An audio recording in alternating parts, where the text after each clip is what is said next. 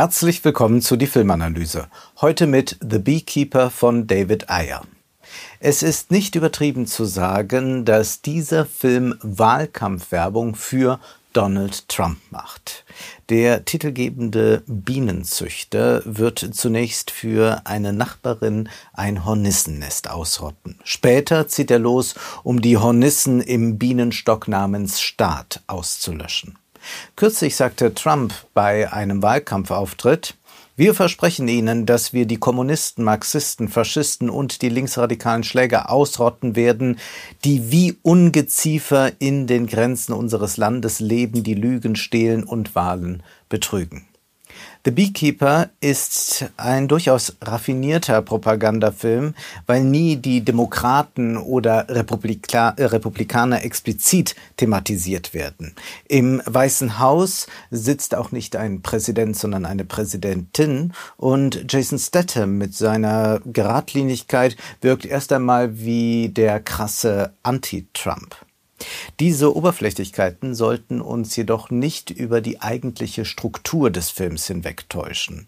Gezeigt wird ein hochkorruptes System, das nur ein Einzelner retten kann. Es genügt nicht hier zu kritisieren, dass The Beekeeper Selbstjustiz glorifiziert. Das tun viele Filme. Hier geht es um mehr. Wir müssen über Vertrauen sprechen und wir müssen uns dabei aber auch im Klaren sein, dass das Thema Selbstjustiz da auch eine Rolle spielt, wie schon der Systemtheoretiker Niklas Luhmann betonte. Er sagte nämlich, dass Vertrauen auch dadurch hergestellt wird in einem Staat, dass man ein Strafmonopol besitzt. Aber genau dieses Monopol wird hier aufgehoben. Der Beekeeper bestraft nun.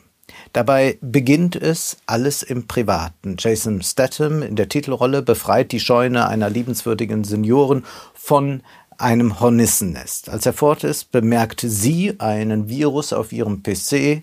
Sie schaut auf die Nummer, die auf dem Bildschirm eingeblendet wird. Sie ruft diese Nummer an, ahnt nichts Böses und dann gewährt sie den Trickbetrügern Zugang zu all ihren Online-Konten, angeblich um das Virus vom Computer zu entfernen. Nach wenigen Minuten ist sie pleite, in ihrer Verzweiflung wird sie sich das Leben nehmen. Der Beekeeper findet sie und schwört Rache. Denn er ist nicht einfach so ein Bienenzüchter, sondern er gehörte zu einer geheimen Spezialtruppe in einem, ja, Geheimdienst, der aber eigentlich nicht von den Geheimdiensten direkt überwacht wird. Eine, wenn man so will, äh, ganz für sich agierende Sondertruppe. Und er hatte sich aus dieser Arbeit zurückgezogen, aber jetzt ist er plötzlich wieder im Einsatz. Und er möchte vor allem den einen Bösewicht ausmachen. Derek Danforth, gespielt von George Hutchison. Er hat nicht nur in zahlreiche Online-Betrugsunternehmen investiert, er hat mit seinem Geld auch die Geheimdienste unterwandert und er ist der Sohn der US-Präsidentin. Ohne Rücksicht auf Verluste bahnt sich der Beekeeper seinen Weg zu diesem Bösewicht, bis er dann mit Danforth und der mächtigsten Frau der Welt, also der Mutter, in einem Zimmer steht. Zuvor muss aber der Bienenzüchter gegen FBI und CIA zu Felde ziehen und weitere Institutionen austricksen. Das gesamte Land scheint infiltriert zu sein. Die Plotkonstruktion ist so angelegt, dass wir hier einen völlig ausgehöhlten Staat erleben, der seine eigenen Bürger, vor allem die Senioren, verrät. Ich beschütze den Bienenstock, sagt der Bienenzüchter und verweist dabei auf eine altbekannte Metapher von dem Staat als einem hierarchisch organisierten Bienenstock, in dem Ordnung herrscht. Und diese Ordnung, die ist verloren gegangen. Deshalb muss Datum sie jetzt wieder instand setzen. Der Schein und das Echte spielen hier eine große Rolle. Der Film arbeitet mit dieser Dichotomie durchweg, was nahe liegt, da es sich ja um Betrug handelt. Wir sehen den Beekeeper in unauffälliger, funktionaler Imkerkleidung. Hinzu kommt der nüchterne und stets ernste Gesichtsausdruck von Jason Statham und er stellt das Naturprodukt Honig her. Auch die Senioren am Anfang wird in einer Gutmütigkeit präsentiert, als habe sie sie nie je einen bösen Gedanken gehabt und ihre Tochter, die für das FBI arbeitet, aber mit dem Beekeeper sympathisiert, erhält ein Echtheitszertifikat durch ihre Alkoholsucht nach dem Motto Kinder und Betrunkene sprechen die Wahrheit. Demgegenüber stehen die Kriminellen und Korrupten, sie tragen bunte Anzüge und Kleider, äh, diese auffälligen Farben sind dann gepaart mit gefärbten Haaren, mit glitzerndem Schmuck, die Mode wird hier als Welt des Scheins aufgerufen.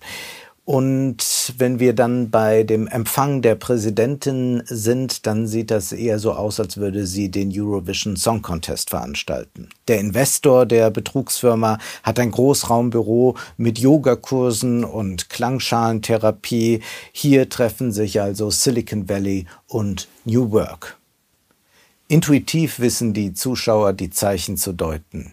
Es sind die Insignien der elitären Demokraten. Demgegenüber steht einer, der der Dekadenz den Garaus machen will, der Beekeeper. Nun schwingt sich der Film zu einer großen Systemkritik auf. Und hier sollten wir über Vertrauen sprechen und kommen später nochmal auf das Echte oder das vermeintlich Echte zurück.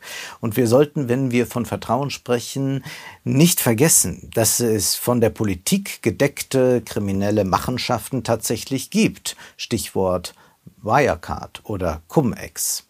1968 veröffentlichte der Soziologe Niklas Luhmann eine Studie mit dem Titel Vertrauen.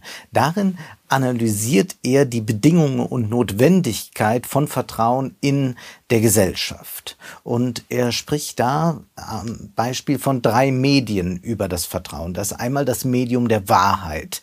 Es ist das, sagt Luhmann, tragende Medium intersubjektiver Komplexitätsreduktion. Die Wahrheit ist die Bedingung für das Vertrauen. Und eine solche Wahrheit wird auch etabliert in dem Gespräch zwischen der Seniorin und dem Beekeeper. Aber die Seniorin bringt dann dasselbe Vertrauen auch dem Herrn am Telefon, dem Betrüger entgegen, und damit ist die Wahrheit zerstört. Das zweite Medium, das Luhmann einführt, ist das Geld. Er spricht da von einem generalisierten Vertrauen, ein generalisiertes Vertrauen in die Institution. Denn ersetzt wird der unmittelbare Vertrauensakt. Wenn ich im Geschäft etwas kaufe, mein Geld gebe, eine Ware dafür halte, muss ich nicht nochmal speziell vertrauen, sondern man tauscht einfach äh, das aus. Man vertraut im Ganzen dem Geld, dass die 100 Euro auch wirklich 100 Euro sind. Dafür muss man also staatlichen Institutionen vertrauen. Und hier erleben wir, dass es nicht bloß um ein Scam geht, sondern der Film zeigt uns, auch die staatlichen Institutionen schützen das Geld der Bürger nicht mehr. Auch dieses Vertrauen ist kaputt gemacht. Und dann kommt Niklas Luhmann auf die Politik zu sprechen. Man muss also in einem funktionierenden System Vertrauen in legitime politische Macht haben. Und eigentlich ist dies abgesichert auch dadurch, dass wir es mit einem ausdifferenzierten System zu tun haben, aus Verwaltungsapparaten, einzelnen Repräsentanten. Aber der Film zeigt uns, hier ist alles faul und er setzt stattdessen eine saubere Figur entgegen, eine Figur, die es richten wird, nämlich den Beekeeper. The Beekeeper operiert mit einer dreifachen Vertrauenskrise und kombiniert dies mit Ausrottungsfantasien und einem Neustart des Systems. Das, was auch Trump verspricht. Die Systemtheorie hilft uns, den Blödsinn zu erkennen. Beekeeper agieren völlig außerhalb der Systeme, wird uns hier gezeigt. Politik, der Sicherheitsapparat, FBI, CIA und die Wirtschaft haben eigentlich keinen Einfluss mehr auf sie. Es scheint eine Sondergruppe zu sein, ein äh, System außerhalb aller Systeme. Diese völlige Loslösung von der Gesellschaft erinnert nicht zufällig an ein religiöses Weltbild. Gott ist außerhalb der Welt und lenkt von dort aus. Der Beekeeper hat eine Mission und er ist wie Gott unbesiegbar. Wie die Trump-Anhänger glaubt auch dieser Film dem Vertrauensdilemma auf diese Weise entkommen zu können. Luhmann erklärt zu den Kontrollmechanismen erst einmal Folgendes. Schließlich erfordert die Kontrolle des Systemvertrauens in zunehmendem Maße Fachwissen. Für das Geldwesen und die Wahrheit liegt das auf der Hand. Aber auch ein Abschätzen politischer Kräfte und Entwicklungen erfordert heute ein absorbierendes Maß von Detailkenntnissen, hauptsächlich von Personen, Rollen, Organisationskenntnissen, die sich nur durch aktive Teilnahme am politischen Prozess erwerben werben lassen. All das interessiert den Film nicht, interessiert auch Trump-Anhänger äh, überhaupt nicht, sondern man braucht nur eine göttliche Figur, in die man Vertrauen hat, und dann soll das ganze Vertrauen wiederhergestellt werden. Man kann ohnehin nicht nachvollziehen, ist auch gar nicht daran interessiert, wie einzelne Prozesse in einem politischen System ablaufen, wo tatsächlich ein Missbrauch vorliegt, sondern man erklärt das ganze System für null und nichtig und setzt dann auf einen Messias. Prozess.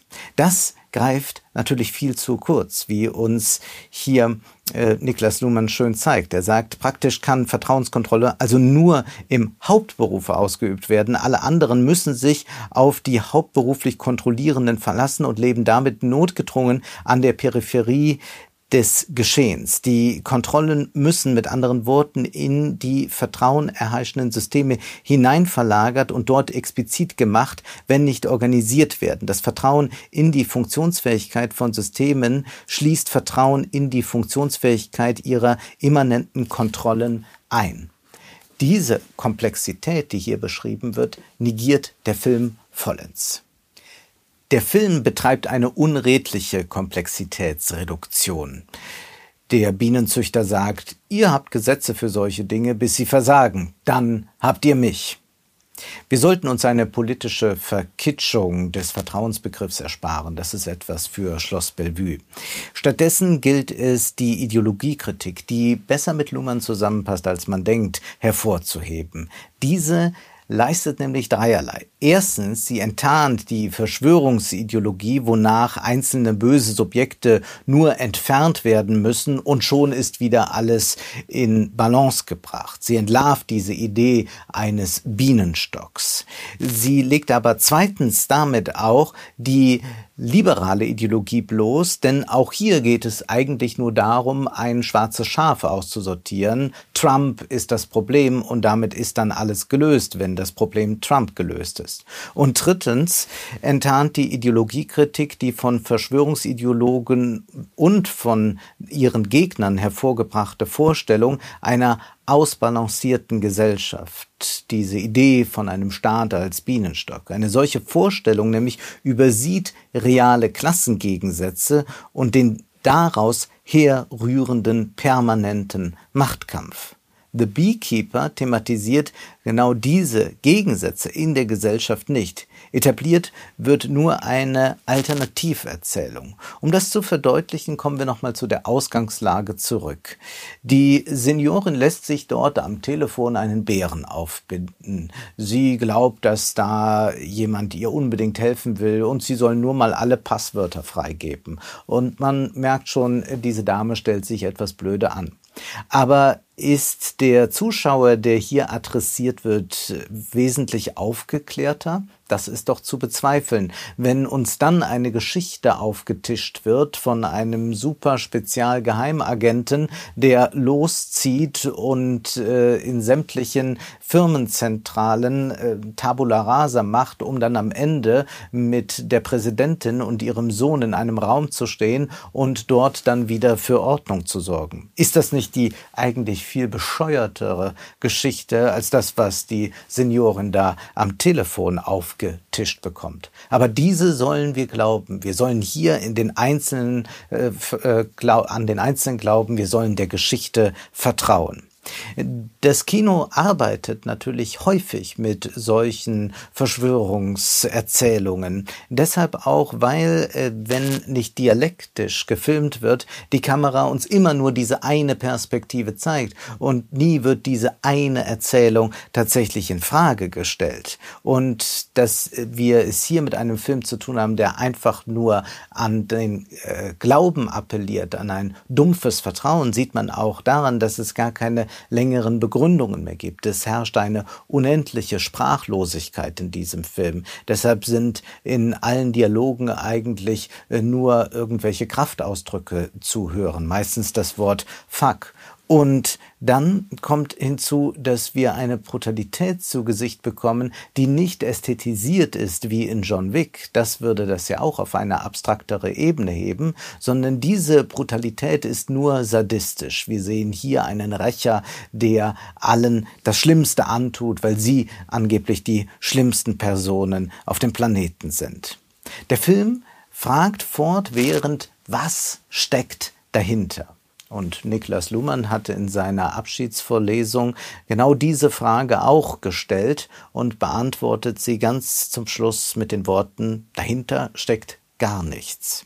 Wie ist das zu meinen? Kommen wir nochmal auf den Schein und das Echte zurück. Es ist in der Regel so, wenn wir uns konventionell verhalten, Leute fragen, wie geht es, wenn wir äh, an der äh, Kasse oder im Hotel, an der Lobby nett bedient werden, irgendwie alle wissen, dass das nicht wirklich das Echte ist, aber indem wir es vollführen, indem wir dieses System der Freundlichkeit mitspielen, ist es dann echt, beziehungsweise die Frage stellt sich nicht mehr nach Realität oder Schein.